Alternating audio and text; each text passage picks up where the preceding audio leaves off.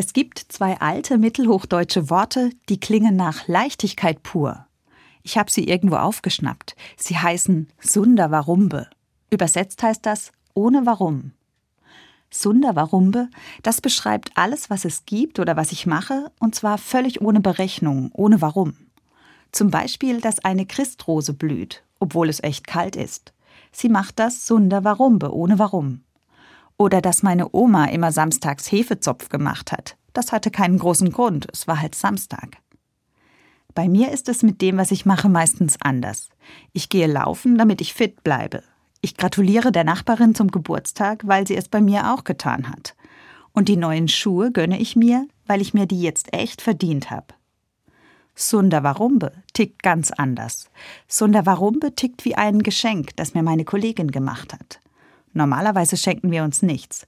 Aber vor Weihnachten ist von ihr ein Päckchen gekommen. Drin war eine Weinflasche mit tollem Etikett und mit meinem Namen drauf. Auf die Karte hat meine Kollegin geschrieben, als ich diesen Wein entdeckt habe, wusste ich, der soll es sein. Ich will auch gar keine Tradition des verpflichtenden Hin und Her anfangen. Lass ihn dir einfach schmecken. Super, habe ich mir gedacht.